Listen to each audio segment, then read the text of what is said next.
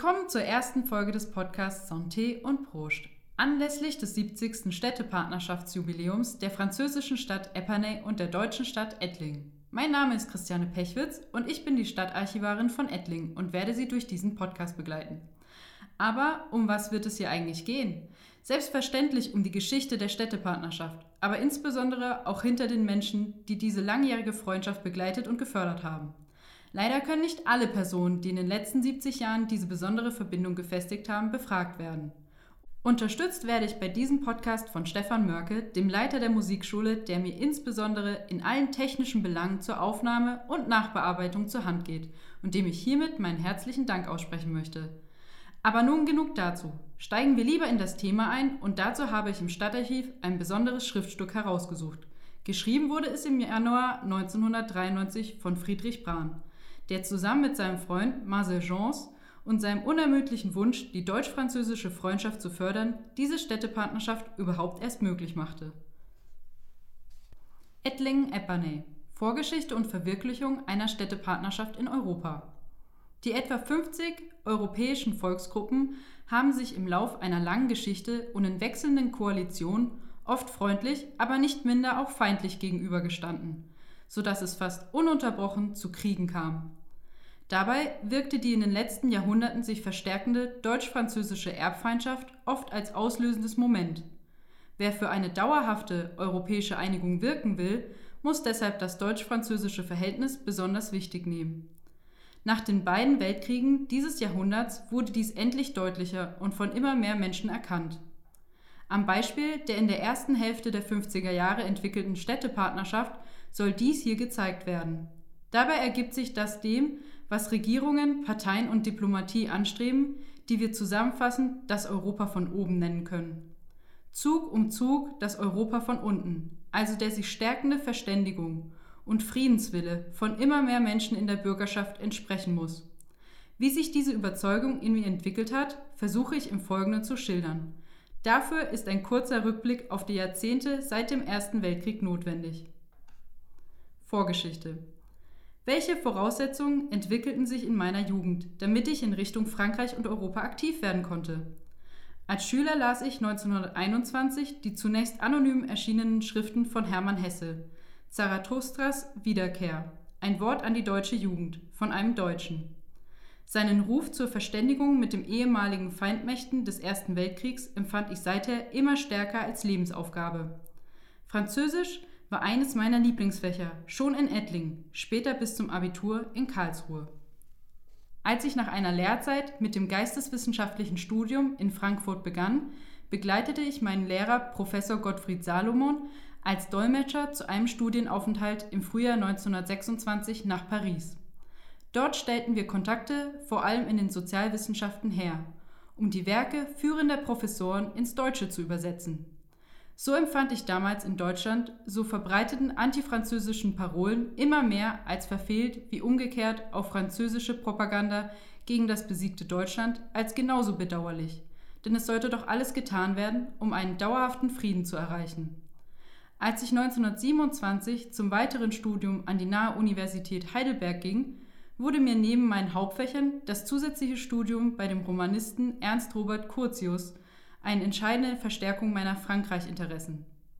Im Sommer 1928 ging ich als Journalist zur Tagung des Völkerbunds nach Genf, wo ich auch die anderen internationalen Institutionen ausführlich besuchte.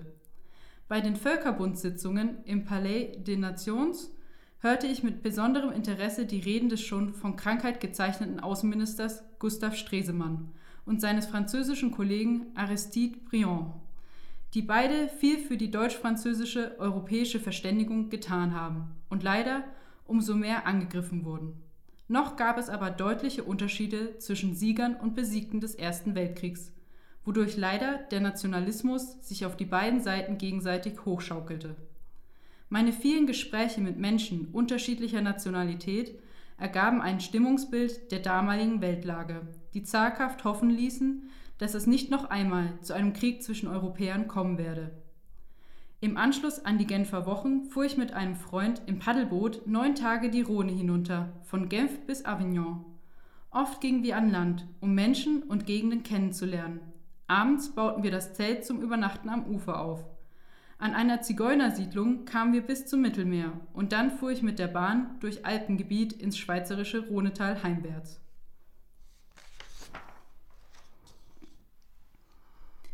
Ernst Robert Curtius vermittelte mir 1930 ein Stipendium für einen Studienaufenthalt in Paris, bei dem ich auch die Normandie und Bretagne gründlich kennenlernte. Gleich nach der Heimkehr aus Frankreich übernahm ich Aufgaben in dem soeben von Otto Abetz gegründeten Sohlbergkreis deutscher und französischer Jugend. Dieser war aus dem Arbeitskreis Karlsruhe Jugendverbände hervorgegangen und dehnte sich bald in das damalige Reichsgebiet aus, um dem Verständigungsstreben mehr Schwung aus der jungen Generation zuzuführen. Auch nach der Machtergreifung durch Hitler konnten wir mit viel List und Tücke unseren Kontakten mit französischen Freunden aller politischen Richtungen weiterpflegen. Als es dann 1939 leider doch noch zu dem von Hitler ausgelösten Krieg kam und im Frühjahr 1940 Frankreich überfallen wurde, gerieten etwa eine Million französische Soldaten in deutsche Kriegsgefangenschaft. Als wissenschaftlicher Hilfsarbeiter wurde ich ins Auswärtige Amt dienstverpflichtet. Dort übertrug man mir als Dolmetscher unter anderem die Aufgabe, internationale Delegationen gemäß der Genfer Konvention in die zahlreichen Kriegsgefangenenlager des ehemaligen Reichsgebiets zu begleiten und so die möglichst korrekte Behandlung der Gefangenen und die Anhörung ihrer Vertrauensleute zu erwirken und zu kontrollieren. In einem pommerschen Lager traf ich überraschend bei einem Deutschkurs mit Marcel Chance zusammen, mit dem ich bei den Treffen des Solbergkreises vor dem Krieg in Rethel, Mainz und so weiter besonders angefreundet hatte. Ich erwirkte seine Entlassung, die damals möglich war, wenn für einen Kriegsgefangenen ein französischer Zivilarbeiter ins Reich kam, die sogenannte Relevée.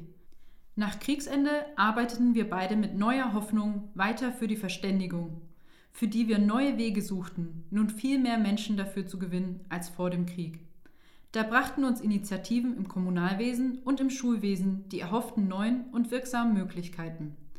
In Ettlingen, wo ich unter anderem bei der Kommunalakademie in der Eltern- und Schülermitwirkung und in der Presse tätig war, fand 1952 eine Tagung der Internationalen Bürgermeisterunion für deutsch-französische Verständigung und europäische Zusammenarbeit statt die sich zum Ziel gesetzt hatte, die Verständigungsbemühungen der Regierung, Parlamente und Diplomatie, also das Europa von oben, durch Gemeinde- und Schülerpartnerschaften, also durch das Europa von unten, vorzubereiten und zu verstärken. Verwirklichung. So schlug ich noch 1952 Marcel Jeans, der als Deutschlehrer nach Epernay versetzt worden war, in einem unserer Gespräche vor, durch die Partnerschaft unsere beiden Heimatstädte miteinander zu verbinden. Dabei wählten wir aber bewusst nicht die damals zunächst versuchte Methode, mit der Verwaltungsspitze zu beginnen, denn damals gab es bei den Erwachsenen beider Völker noch viel zu viele Vorurteile und traditionelle Erbfeind- und Hassgefühle.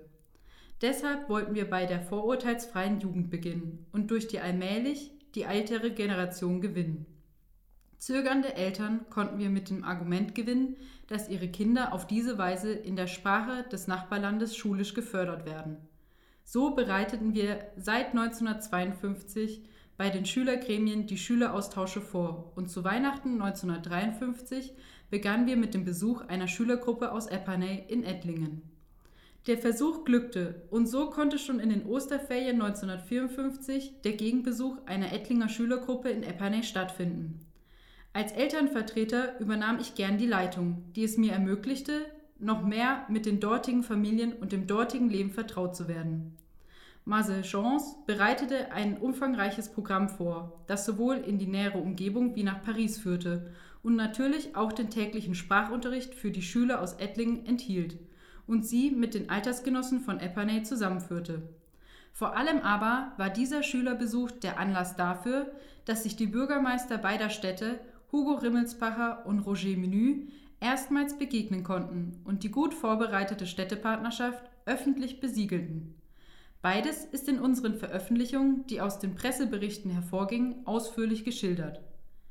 Diese Broschüren fanden weite Verbreitung und trugen dazu bei, es auch in anderen Städten mit einer Partnerschaft zu versuchen und dabei, wie wir, mit der Jugend zu beginnen. Außerdem schrieb ich damals ein Flugblatt, in dem ich die Methode und unsere Erfahrungen schilderte. Die Europa-Union hat es im ganzen damaligen Bundesgebiet durch ihre Landesverbände verbreitet. In einer großen Zahl von Städten hielt ich Vorträge, um dabei auch Fragen zu beantworten. Marcel Jeans und ich sprachen bei einer Bundestagung der Deutsch-Französischen Gesellschaft, die sich vielerorts an Partnerschaften beteiligten. Es blieb freilich nicht aus, dass Zweifler und Verständigungsgegner diese Bemühungen kritisierten. Schon bei der Vorbereitung des ersten Austausches 1953 sagten mir ältere Ettlinger, die einst in Kriegsgefangenschaft gewesen waren, dass sie nie wieder einem Franzosen die Hand geben oder sich zu ihm setzen würden. Sie kamen aber schließlich doch. An die Ettlinger Zeitung schrieb ein anonymer Gegner solcher Verständigungsbemühungen mehrmals hasserfüllte Briefe. Solche Ausnahmen, die es in beiden Ländern gab, verdecken nicht die Tatsache, dass die Schul- und Städtepartnerschaften durch ihre Nähe zur Bevölkerung und ihre andauernde Wirkung ein wichtiges Bauelement des föderativ gegliederten Europa geworden sind. Mit diesen Worten schließt Friedrich Brahn seine Erzählung über die Städtepartnerschaft ab. Und damit beenden wir auch die erste Folge dieses Podcasts. Weitere Folgen und Informationen zum Podcast Santé und Broche sowie spannende Hintergrundinformationen, Bilder und Dokumente finden Sie auf der Webseite des Podcasts unter www.ettling.de/podcast sowie auf den Social-Media-Kanälen der Stadtverwaltung Ettlingen.